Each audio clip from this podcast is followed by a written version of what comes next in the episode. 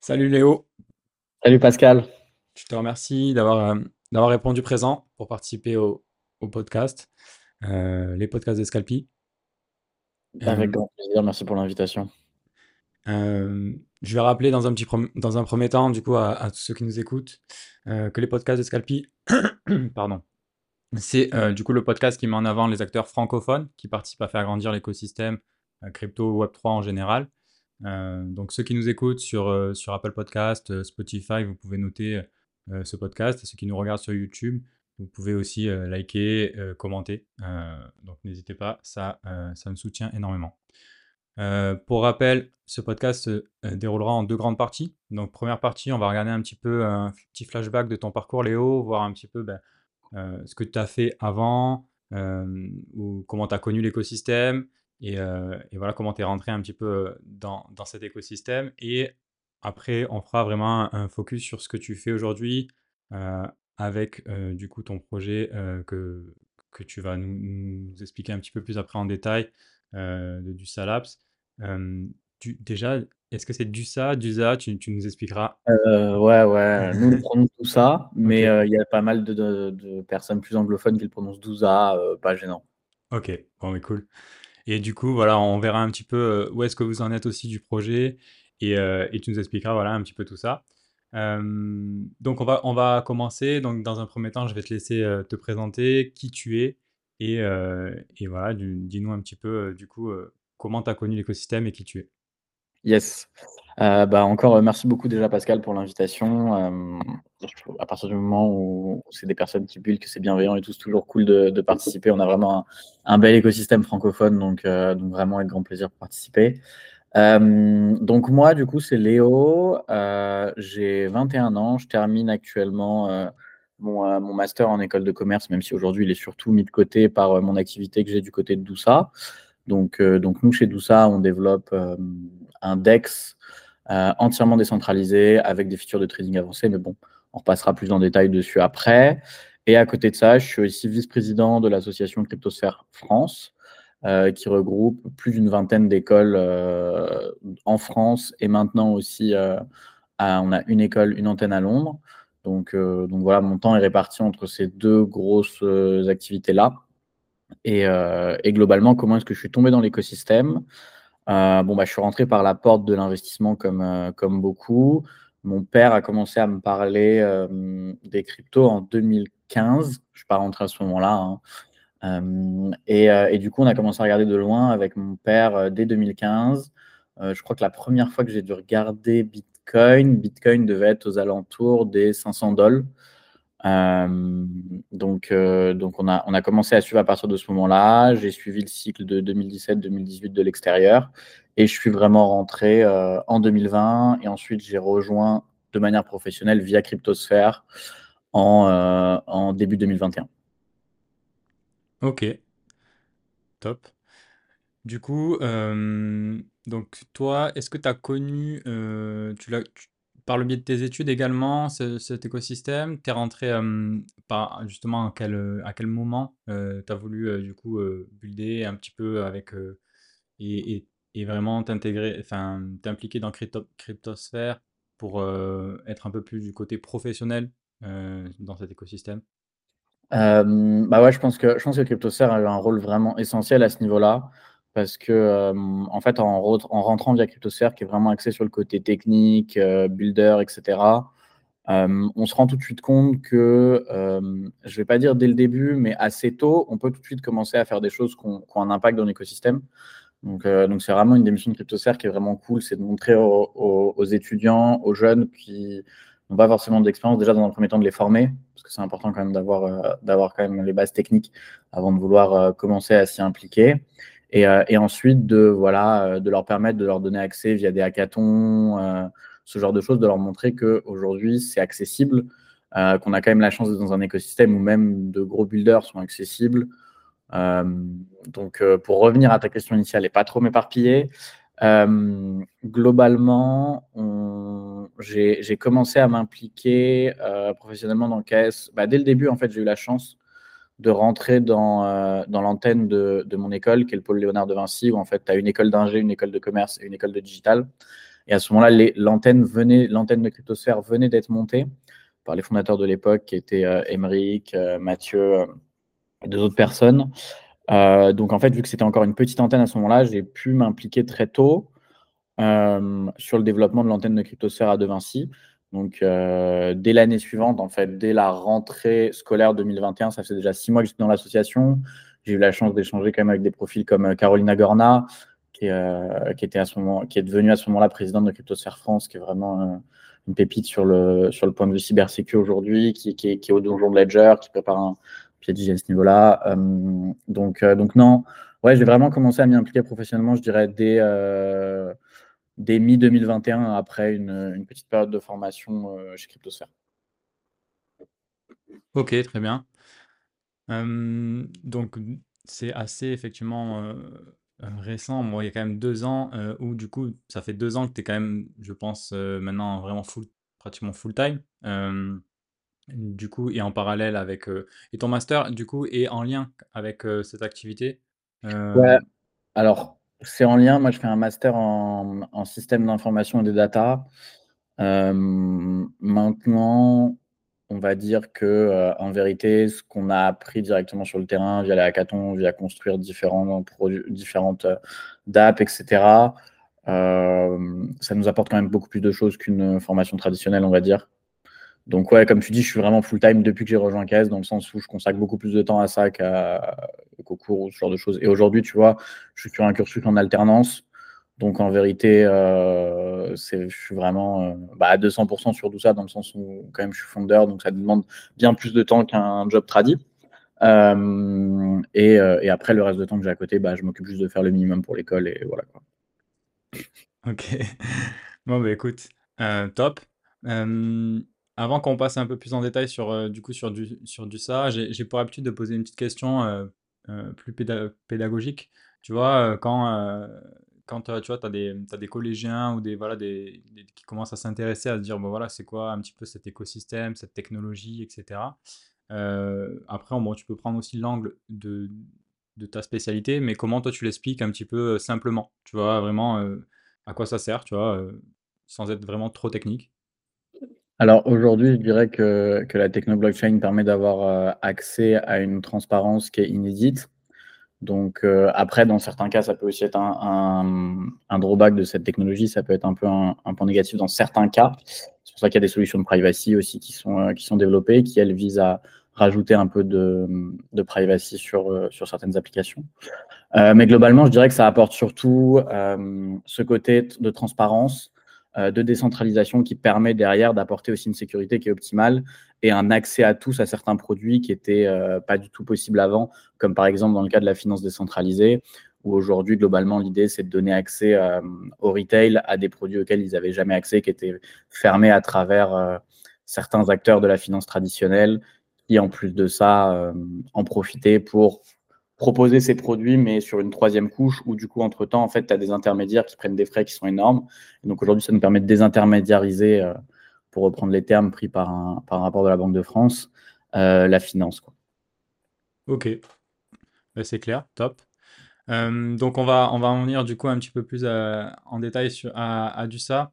Et, et du coup, tu vas nous expliquer un petit peu, alors, donc plus axé sur la partie finance, décentralisé, euh, construit sur Omasa. Voilà, on va, je, vais, je vais te poser quelques questions, mais déjà, ce que tu, ce que tu peux nous en dire, euh, comment tu, voilà, comment tu le présenterais un petit peu pour ceux qui ne connaissent pas encore? Alors aujourd'hui, tout ça, du coup, comme tu dis, c'est un, un DEX qui va être lancé dans un premier temps sur la blockchain Massa. nous, actuellement, on a démarré Dousa, du coup, donc Labs, qui notre société de développement en France. On l'a démarré il y a plus d'un an maintenant. Euh, en fait, ce qui s'est passé, c'est que euh, en, étant chez Cryptosphère avant, j'ai euh, organisé quelques événements justement à, vision de formation des étudiants, etc. Et, en faisant un peu tout ça, petit à petit, en fait, moi, ça m'a permis de, de, me former et pour arriver finalement à participer à des hackathons, qui sont en fait, pour ceux qui ne connaîtraient pas, des, des sortes de mini-compétitions pendant un, deux ou trois jours où en fait, euh, tu as des catégories, tu développes des applications sur ces un, deux ou trois jours. globalement, l'idée à la fin de, ces deux, trois jours, c'est d'arriver en fait avec un proof of concept. si vous avez vraiment eu le temps, être à 2000% et en fonction de ce que vous vouliez développer, vous pouvez même arriver avec un mini MVP à ce moment-là. Euh, et, globalement, l'idée, c'est qu'en fait, à la fin de ces deux, trois jours, euh, bah, il y a un classement qui est fait en fonction de toutes les autres équipes qui ont développé des, applications à ce moment-là. Donc, tu as des juges qui repassent par-dessus. Et nous, c'est vraiment par cette porte-là qu'on est rentré euh, dans la catégorie de, builders dans l'écosystème. Et, c'est vraiment, je trouve que les hackathons sont vraiment cool parce que ça permet aux gens, vraiment sur deux, trois jours, d'être à 2000%, de, de regarder vraiment comment est-ce que plein de choses sont construites, de regarder dans le détail. Donc, on a eu beaucoup de chance parce qu'en fait, le premier hackathon au niveau de notre équipe auquel on a participé, c'était le hackathon de Paris Blockchain Week en, 2022, euh, du coup. Euh, et, à ce moment-là, en fait, tu avais du coup un fonds qui s'appelle Dominance Venture et Paraswap qui était sponsor de ce hackathon. Donc, globalement, en fait, tu avais trois tracks. Tu avais une General Track, une track Paraswap et une track euh, Dominance Venture. Et, du coup, la team de Paraswap, qui est quand même une team, Mounir est quand même un des OG de, de la DeFi dans l'écosystème français. Euh, donc c'était top parce qu'en fait, sur ce week-end-là, sur notre premier hackathon, on avait directement accès à des acteurs comme Mounir, comme toute l'équipe de Paraswap, que ce soit euh, Louis qui était chez Paraswap à ce moment-là, euh, Mohamed, Christina qui était aussi chez Paraswap, qui est maintenant chez Lens. donc vraiment, c'est quand même des, gros acteurs auxquels on avait accès. Et, n'hésite pas à me dire si je m'étale un peu trop. Hein. Non, non, t'inquiète pas, vas-y. ok, top. Euh, euh, et, sur ce week-end-là, nous, du coup, on est venu avec euh, cinq, je crois qu'on devait être une petite dizaine de cryptosphères.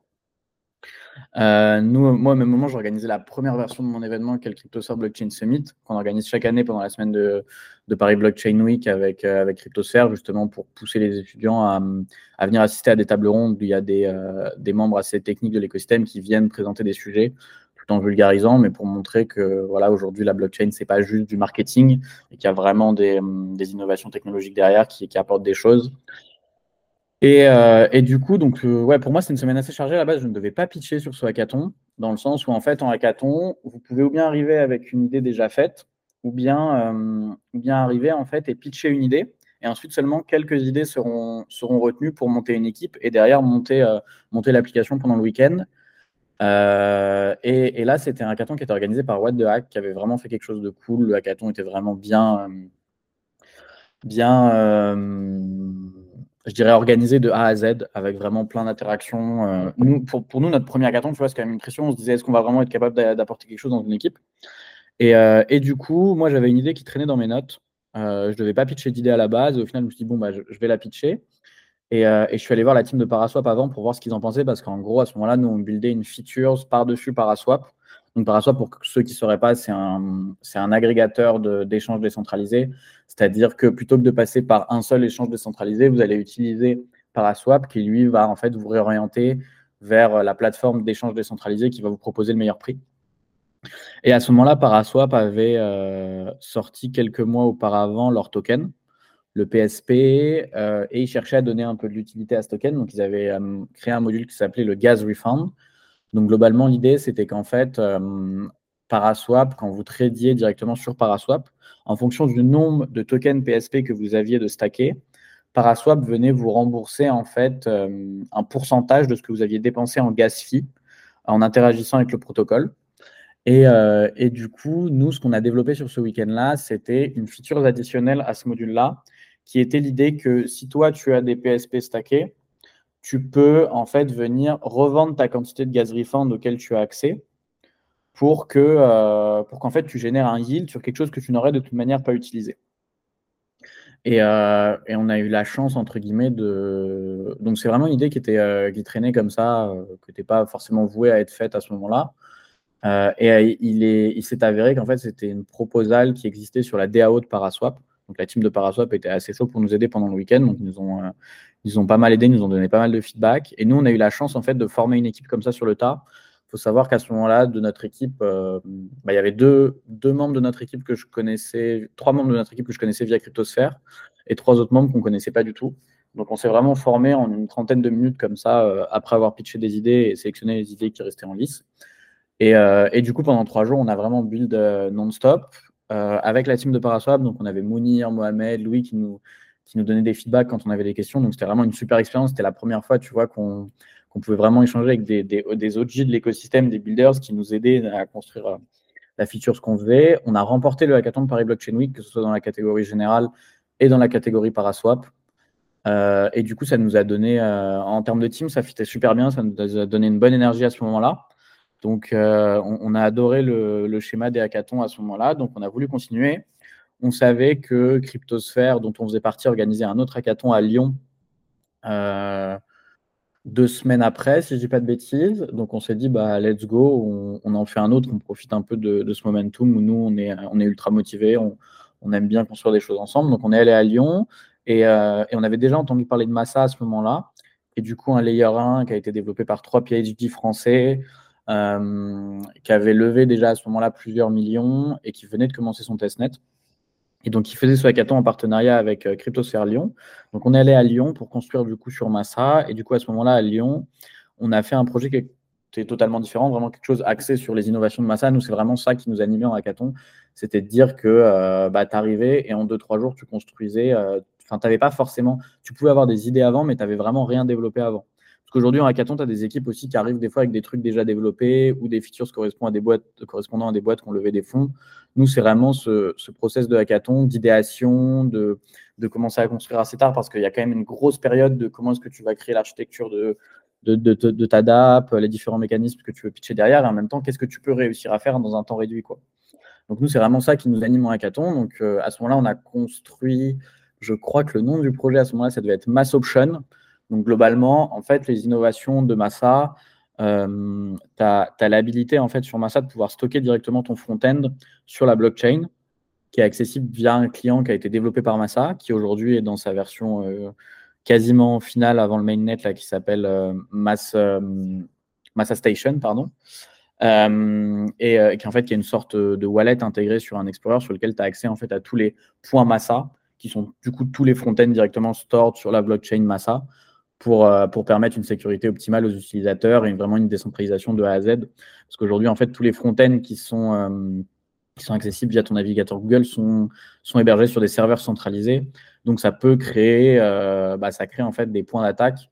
On l'a vu par exemple encore très récemment avec Velodrome, qui est quand même un gros acteur de l'écosystème DeFi, qui a, qui a, vu son front-end compromis il y a deux jours, si je ne dis pas de bêtises c'était deux ou trois jours. Mais, mais, voilà, donc Massa propose déjà ce premier point. Euh, un deuxième point qui sont aussi les smart contrats autonomes, qui est vraiment le point qui nous a le plus intéressé. Globalement, l'idée des smart contrats autonomes, c'est qu'aujourd'hui, un smart contract classique, il, euh, donc il va, il va en fait, aujourd'hui, un smart contract, c'est comme un programme informatique pour ceux qui ne sauraient pas. donc globalement, l'idée, c'est que tu vas venir envoyer une transaction à ce programme informatique qui va permettre de lancer en fait ce pourquoi il a été créé donc, euh, par exemple, bah, tu vas interagir avec euh, notre smart contract sur Dousa pour réaliser un échange. Donc, tu vas envoyer une transaction, ça va réaliser ton échange et voilà, tu as, fait ton échange sur Dousa. Sauf que le problème que ça pose, c'est qu'en fait, tu as besoin d'envoyer une transaction pour que ce programme se lance. Donc, globalement, euh, pour tout ce qui est action un peu latente dans le temps, ça va te demander d'avoir en fait des, des bots situés off-chain ou des serveurs centralisés ou des oracles qui vont venir en fait envoyer une transaction sur ton smart contract pour que l'action se réalise. Donc, à titre d'exemple, si tu veux poser euh, un limit order, donc un ordre d'achat latent sur, euh, sur Bitcoin, par exemple, euh, imaginons tu veux acheter du BTC à, bah là on est à 38,2, donc à, 39 000. bah en fait, au moment où BTC va atteindre 39 000, pour que ton ordre s'exécute, tu vas être dépendant d'un acteur qui est situé en dehors de la blockchain. Donc, pour nous, ça crée des points de dépendance off-chain. Donc, euh, le problème, c'est que tu ne peux pas vraiment classer ce type d'ordre et être 100% euh, décentralisé avec ce type d'ordre. Donc ça, c'est la manière la plus simple de, l'expliquer, mais globalement, nous, on, utilise ça sur euh, pas mal d'autres ordres de trading, mais aussi stratégies de management de liquidité, sur lesquelles je repasserai après pour essayer un peu quand même de donner une, ligne conductrice. donc voilà, donc nous, c'est ce qui nous intéressait à ce moment-là. Donc en hackathon, à ce moment-là, on a cherché à développer un premier proof of concept de comment les smart contrats autonomes étaient utilisables en trading pour proposer justement des, bonnes primitives de trading entièrement décentralisées pour permettre à la fois aux utilisateurs d'utiliser ce qu'il y a de plus sécurisé, mais aussi à des gens qui veulent construire des produits par-dessus, de pouvoir construire sur des bases où en fait déjà il n'y a pas de dépendance off-chain. Parce que si on commence déjà à avoir des dépendances en dehors de la blockchain et décentralisées dès la couche sur laquelle des gens construisent, ça pose certains problèmes de sécurité et de décentralisation pour le futur de l'application. Donc, on a développé ça à Lyon, on a gagné à Lyon, et du coup, de par les victoires qu'on avait eues à Lyon et Paris, on a été invité par Algorand à Miami pour participer à un troisième hackathon, euh, le Activate X Wormhole, où on a aussi gagné sur les catégories sur lesquelles on était. En fait, aux États-Unis, globalement, les hackathons, c'est un peu plus particulier parce qu'il y a pas mal de sponsors, un peu plus de cash. Donc, en fait, tu te retrouves avec, euh, je dirais, une vingtaine, trentaine de bounty un peu comme ce qui se fait sur les hackathons ETH Global pour ceux qui connaîtraient. Euh, euh, et, du coup, donc nous, on a gagné sur nos catégories à Miami on a profité d'être aux États-Unis pour faire un dernier hackathon à San Francisco, euh, cette fois-ci sur NIR. Et, on a aussi remporté sur nos catégories et encore une fois, on développé quelque chose de totalement différent. Bon, je ne vais pas le détailler histoire de ne pas, de pas trop m'étaler, mais globalement, l'idée, c'est que sur ces quatre hackathons, on avait développé des choses différentes. Vu qu'on avait remporté des prix, on avait en fait l'opportunité derrière de pouvoir continuer les différents projets qu'on avait fait sur ces hackathons via des grants. Euh, euh, et, du coup, nous, on voulait se fixer quand même sur un projet parce qu'en l'espace de deux mois, on avait quand même fait quatre hackathons, c'est quand même assez, euh, fatigant parce que c'est sur des périodes quand même de sprint, quoi. Et donc, on voulait se fixer sur un projet. Et à ce moment-là, vraiment, pour nous, le projet qui faisait le plus sens, qui apportait le plus de valeur, c'était de venir continuer ce qu'on avait fait pendant le hackathon de Lyon sur Massa. Et du coup, c'est comme ça que, que tout ça a commencé à prendre forme. Donc, globalement, quels ont été les next steps après euh, Déjà, excuse-moi, je te coupé, mais euh, c'était là, c'était 2022. Après 4 euh, hackathons, du coup, vous êtes du coup dit, ben, on va se focaliser effectivement sur une feature et, et sur du coup Massa. donc c'est, ça a pris quand même, voilà, vous avez eu buildé pendant quand même 4 hackathons pour pouvoir connaître un petit peu la demande, le besoin et voir un petit peu qu'est-ce qui, ce qui était un peu le, le, plus intéressant et ce qu'avait peut-être le plus besoin aussi l'écosystème. Euh, donc maintenant, donc tu, tu, vas venir un peu plus en détail. Donc pour, euh, pour rappeler, donc c'est plus donc un DEX sur Massa. Euh, et du coup, avec pour l'instant, l'innovation, c'était vraiment des smart contracts autonomes. C'est ça qui n'existait pas ailleurs, que, vous avez, que vous avez développé dans un premier temps et qui permet effectivement de se passer. Alors là, peut-être on, je te poserai la question hein, peut-être plus technique, mais sur la partie Oracle, parce qu'effectivement, quand on va chercher les prix, etc., effectivement, il faut qu'on ait des infos off-chain. Et là, tu, nous expliqueras quand même rapidement comment c'est possible finalement, puisque ben, effectivement, on est dépendant d'un acteur et on le voit, il y en a dans l'écosystème, il y a des gros acteurs comme Chainlink. on a entendu parler il n'y a pas très longtemps, c'est de Pira, Ou je me rappelle plus effectivement son nom. Euh, euh, voilà. Mais effectivement, comment c'est possible du coup Parce qu'on on avait toujours encore cette dépendance via euh, des données off-chain, parce qu'effectivement, bah, l'information dans la, comme on dit, dans l'économie réelle, dans la vie réelle, effectivement, il faut aller la, chercher quelque part. Mais voilà, je voulais un peu situer. Donc, c'était 2022, 4 hackathons pour pendant une, période à peu près de 3 mois pour, pour vraiment se dire, ok, on part là-dessus, on part sur ce projet de, du ça, et vraiment du ça, ça va être ça, parce que c'est effectivement aujourd'hui le besoin identifié le, plus important pour vous. Ouais, exactement. À savoir que nous, on avait des membres de la team, que ce soit Solène, Pierre-Louis, Thibaut, Alexandre, qui avant ça ont buildé d'autres petites choses sur d'autres écosystèmes.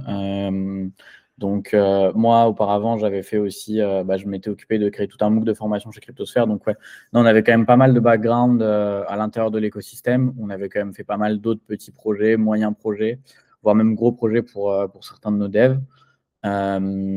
Et, et, du coup, ouais, on, a eu besoin de quand même deux mois d'hackathon pour, tu vois, identifier là où on voulait se fixer, le secteur qui nous intéressait le plus, qui est du coup ici la finance décentralisée.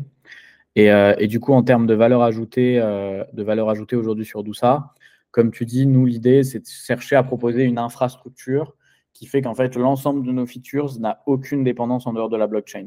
Donc, après, tu as toute une question au niveau de où est-ce que tu vas chercher l'information, euh, dont tu parlais à, à, juste titre. Nous, tu vois, à titre d'exemple, par exemple, sur les limit orders, l'idée, c'est globalement, en fait, notre smart contract autonome va venir scanner la blockchain toutes les demi-secondes donc, lui se base sur les prix qu'il observe directement on-chain. Donc, il va directement se baser sur les prix de nos liquidity pools. Donc derrière le drawback de ça, c'est quoi? C'est qu'en fait aujourd'hui, s'il y a quelqu'un qui veut venir manipuler on-chain nos prix, il peut venir direct manipuler euh, notre smart contract autonome. Donc nous, ce qu'on fait derrière, c'est qu'en fait on développe, euh, on développe des mécanismes de protection là-dessus sur nos ordres. Donc si on observe, tu vois, une certaine euh, volatilité du prix sur, je vais te donner un nombre random, mais sur les trois derniers blocs, par exemple, bah dans ce cas-là, on va venir décaler l'ordre d'achat de l'utilisateur pour attendre un, moment où on peut avoir un peu moins de volatilité à, ce niveau-là. Je le donne avec exemple sur l'ordre d'achat, mais globalement, l'idée, c'est qu'on a plusieurs mécanismes de protection sur l'ensemble des features euh, qui viennent mobiliser les smart contrats autonomes. Et au niveau des informations qui pourraient ne pas être présentes euh, on-chain, nous, l'idée globalement, c'est qu'à terme, derrière, on va avoir un double mécanisme. C'est-à-dire qu'on va avoir un mécanisme aussi avec un, oracle qui va venir apporter de la data en plus, mais des oracles qui soient le plus décentralisés possible. Donc, à, titre d'exemple, aujourd'hui, tu vois, Chainlink, euh, sur certains price feeds, euh, tu as jusqu'à 21 euh, signeurs.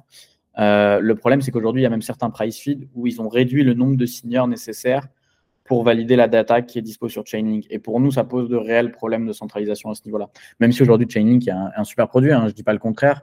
Il y, a, y, a, plein de choses super cool à faire avec des oracles, mais pour nous, c'est essentiel de proposer euh, des, primitifs de trading qui sont 100% décentralisés. Ok. Et effectivement, euh, on va voir un petit peu comment, euh, comment ça, va, ça, va, ça va avancer là-dessus. Et, Massa, du coup, donc pourquoi Massa? Parce qu'effectivement, c'était avec le hackathon. J'imagine, du coup, vous avez buildé dessus en premier. Mais l'idée, ça va être de pouvoir après vous développer sur, sur d'autres d'autres infras. Massa, il va, sortir bientôt, là, on, alors on, parle, on est le 1er décembre et ce podcast sortira aux alentours de mi-décembre. Mais donc, je pense qu'il sera déjà sorti, le mainnet. et du coup, voilà, c'est ça, c'est très soon, on va dire, le, mainnet de Massa. vous, vous allez directement être, être actif dès, dès, la sortie finalement du mainnet de Massa. comment ça va se passer pour vous? Alors, euh, pourquoi est-ce qu'on a choisi Massa dans un premier temps? C'était surtout en fait pour la, pour l'avance qu'ils avaient au niveau des smart contrats autonomes. Nous, c'était vraiment, tu vois, la feature de smart contrats autonomes qui nous intéressait particulièrement. Pour nous, c'était là où il y avait le plus de valeur à ajouter dans l'écosystème DeFi aujourd'hui. On avait le plus de, de features à construire par-dessus ça. Et aujourd'hui, Massa était ceux qui proposaient la tech la plus avancée, là où d'autres écosystèmes promettait aussi d'une certaine manière des smart contrats automatiques, euh, des choses similaires, mais en fait, quand on a cherché à, dig dans le tech stack derrière, on a réalisé que c'était pas aussi final l'idée que sur Massa, c'était pas aussi fonctionnel que sur Massa. Euh, et notre bête, du coup, initialement, c'était de dire voilà, Massa, ce sont les premiers aujourd'hui à proposer des smart contrats autonomes fonctionnels. D'autres écosystèmes vont le faire par la suite on sera les premiers à les déployer sur ces autres écosystèmes parce qu'on a développé un certain bagage technique sur l'application des smart contrats autonomes en DeFi. Et aujourd'hui, c'est ce qu'on est actuellement en train de préparer euh, doucement pour 2024. On démarre déjà des discussions avec, euh, avec certains écosystèmes, justement pour venir déployer tout ça de manière multi-chain euh, dès 2024. Et du coup, en termes de lancement de Massa, pour revenir là-dessus, Massa n'aura pas le mainnet qui sera live mi-décembre. Euh, en vérité, à l'heure actuelle, de notre point de vue, je ne peux pas mouiller au nom de, Massa aujourd'hui. Il y a pas mal de choses qui se passent euh, derrière les rideaux. On a, on a, on a quand même euh, pas mal d'infos à ce niveau-là. Justement, il y, a, il y a, quelques points qui, se débloquent d'un point de vue plus stratégique. C'est pas vraiment d'un point de vue technique parce qu'aujourd'hui, Massa, ils ont fait plus d'un an et demi de testnet. Donc, il y a eu quand même pas mal de pas mal d'itérations, pas mal de pas mal de retours qui ont été faits. Ils ont déjà finalisé leur audit de sécurité. Euh, il finalise actuellement en campagne de bug bounty. Euh, mais du coup, le mainnet de Massa devrait sûrement arriver euh, d'ici à fin janvier, mi-février globalement. et nous, derrière, on va chercher à se positionner sur une release de Dousa deux à trois semaines après le mainnet, globalement. L'idée, c'est juste d'attendre un mainnet qui soit, entièrement stable, qui, où les utilisateurs ont déjà commencé à doucement interagir avec, pris leur marque à ce niveau-là. Euh, parce que nous, en termes de développement aujourd'hui sur Dousa, on a l'entièreté de la partie core du protocole qui est, euh, qui est finalisée. Donc toute la partie AMM, liquidity pools, etc., qui est entièrement finalisée, qui est basée sur une architecture euh, inspirée des, liquidity books de Trader Joe, de Trader Joe V2, qui est en fait du coup une version améliorée du niveau 3 qui propose en fait à la fois des fees volatiles pour venir compenser l'impermanent loss pour nos utilisateurs, une liquidité qui est, euh, qui est articulée en fait sous forme de bin plutôt qu'être articulée horizontalement dans le range, mais avec toujours de la liquidité concentrée. donc du coup, nous, on a, entièrement terminé le développement du corps à ce niveau-là. actuellement, on va, incessamment sous peu passer dans la phase d'audit de sécurité et on vient de terminer une première phase de bug bounty avec des étudiants en cybersécu, là, là, tout récemment cette semaine. Donc globalement, l'idée, ouais, c'est de se préparer pour le, pour le mainnet de Massa et arriver deux à trois semaines après le mainnet de Massa. Quoi. Ok. Ah mais top. Donc là, effectivement, ça, ça, vous êtes, vous êtes en plein, en plein, effectivement, audit, en plein, en plein, vraiment euh, euh, sur le, la partie, euh, la partie back pour, pour pouvoir vérifier que tout ça fonctionne correctement avant la, la mise, la mise en, en, en mainnet. Ok. Donc Autonomous Liquidity, donc effectivement je mettrai pour ceux qui nous écoutent le lien vers, vers dusa.io pour ceux qui veulent comprendre un petit peu plus Massa, il y a aussi votre team, la roadmap, on voit qu'effectivement il y a encore sur 2024 pas mal d'étapes encore qui, vont, qui, vont être, qui vont être déployées. là vous êtes encore effectivement, on est, là vous appelez ça la, la C-phase, donc effectivement on est encore au, au, au début effectivement de, de, l'aventure du SA. Et, et, du coup, alors, je sais pas effectivement quel est le, quel est le langage sur, sur Massa. vous, du coup, après, l'idée c'est que ça, ça, serait compatible, j'imagine, EVM pour essayer de, de, toucher le maximum de, derrière de, de liquidité aussi sur, la, sur, la, sur Ethereum et, et ses layer 2. Est-ce que c'est est-ce que ça va, être du coup un double développement derrière? Comment, ça va se passer effectivement techniquement là-dessus? Alors, euh, à ce niveau-là, Massa n'est pas EVM. Euh, Massa aujourd'hui, c'est en, WASM, donc on développe en, TypeScript les, les contrats. Euh, globalement, l'idée, c'est qu'en fait, aujourd'hui, sur Massa, on pourrait se retrouver avec quelque chose de similaire à ce qu'a fait, à ce qu'a fait NIR avec Aurora. Euh, pour proposer euh, quand même une porte d'entrée, euh, une porte d'entrée EVM e là-dessus. Mais aujourd'hui, Massa ne sera pas EVM au lunch. Donc nous, globalement, l'idée, c'est qu'au niveau de la liquidité, on travaille, on travaille vraiment actuellement particulièrement avec Massa, avec des réunions ultra régulièrement sur comment est-ce qu'on va proposer des stratégies pour incentiver l'apport de liquidité sur Massa au lunch. Euh, et, en plus de ça, nous, on regarde aussi du côté de Dousa euh, pour se développer sur des écosystèmes qui sont EVM. Mais ce qu'on aime quand même avec la, le point de vue de, lancer quelque chose qui n'est pas EVM, c'est que ça cherche à lancer quand même quelque chose qui est radicalement différent de ce qui est proposé aujourd'hui. Euh, franchement, être EVM, c'est quand même top. Ça te permet d'attirer des builders assez facilement, des applications très facilement, d'être compatible sur la plupart. sur la plupart, par exemple, des applications d'analyse de wallet de manière ultra facile, d'avoir des, du tooling vraiment de manière beaucoup plus simple. Mais l'avantage aussi de ne pas être VM, c'est que ça permet de proposer euh, des points de vue techniques qui sont quand même assez différents de ce qui se fait, de ce qui se fait dans la majeure partie des cas et d'éviter d'avoir des projets doublons qui n'ont pas grand apport de value et qui sont juste des VC chain, pour, ne, rien viser. Mais, euh, euh, du coup, on travaille activement avec la team de Massa pour savoir pour mettre en place les différents mécanismes d'incentivisation de liquidité qui, vont avoir lieu là-dessus. Et pour revenir sur le point dont tu parlais de notre euh, niveau d'avancement euh, au-delà de la technique, mais, euh, mais, même au niveau de la communauté, etc., nous, on a cherché à faire vraiment pas mal de bêta testing.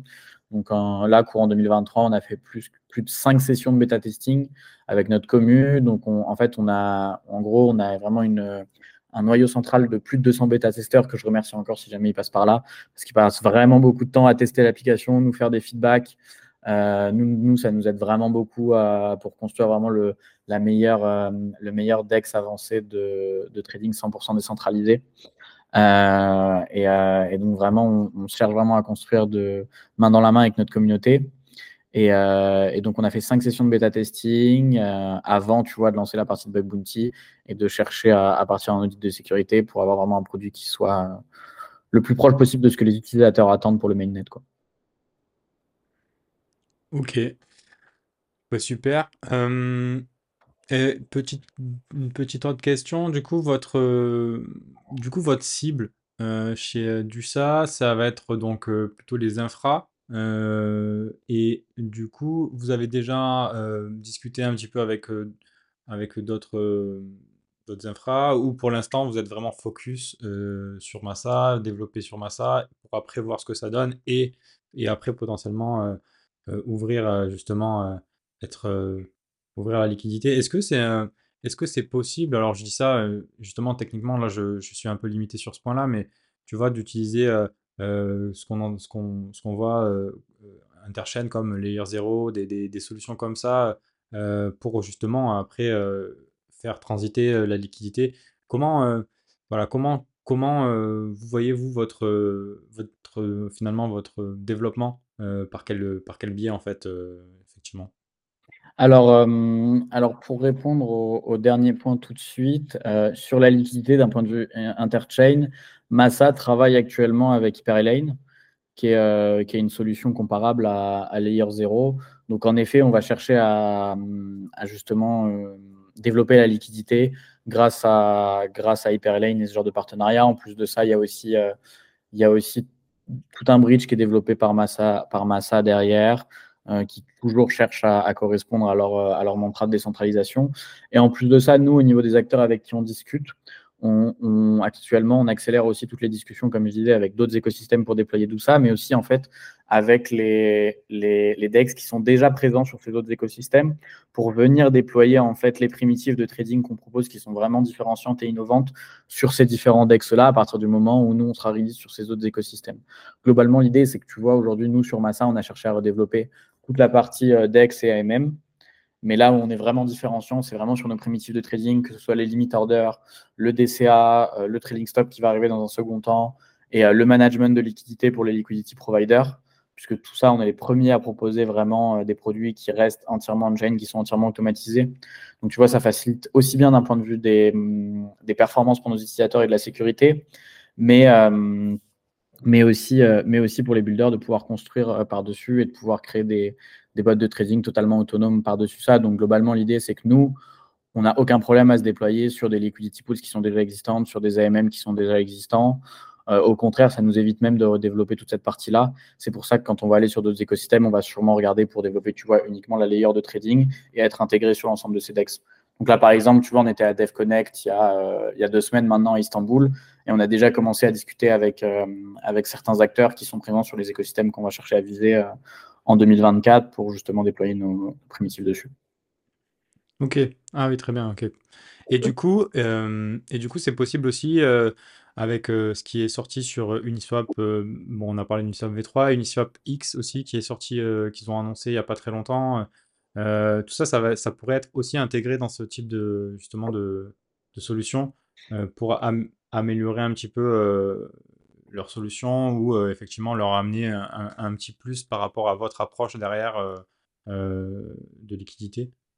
Ouais, bah aujourd'hui, aujourd'hui, en fait, tu as, deux questions. On va chercher à proposer aux utilisateurs qui sont vraiment intéressés par avoir la chose la plus sécurisée et, et la primitive la plus décentralisée possible.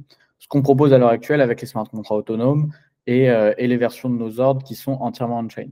Maintenant, sur les écosystèmes qui ne permettraient pas d'avoir ces features-là et qui nécessiteraient toujours d'avoir quelques initiateurs off-chain, aujourd'hui, nous, on, se pose la question on effectue pas mal de recherches sur comment est-ce qu'on peut mobiliser, par exemple, les hooks d'Uniswap V4 pour proposer euh, l'ensemble de nos ordres de trading pour qu'en fait, globalement, les utilisateurs qui, eux, ne se soucient pas vraiment de, de la décentralisation complète et d'avoir une sécurité qui est maximale parce qu'ils ne construisent pas par-dessus, parce qu'ils veulent juste utiliser un limit order de manière occasionnelle ou euh, set up leur DCA de manière occasionnelle.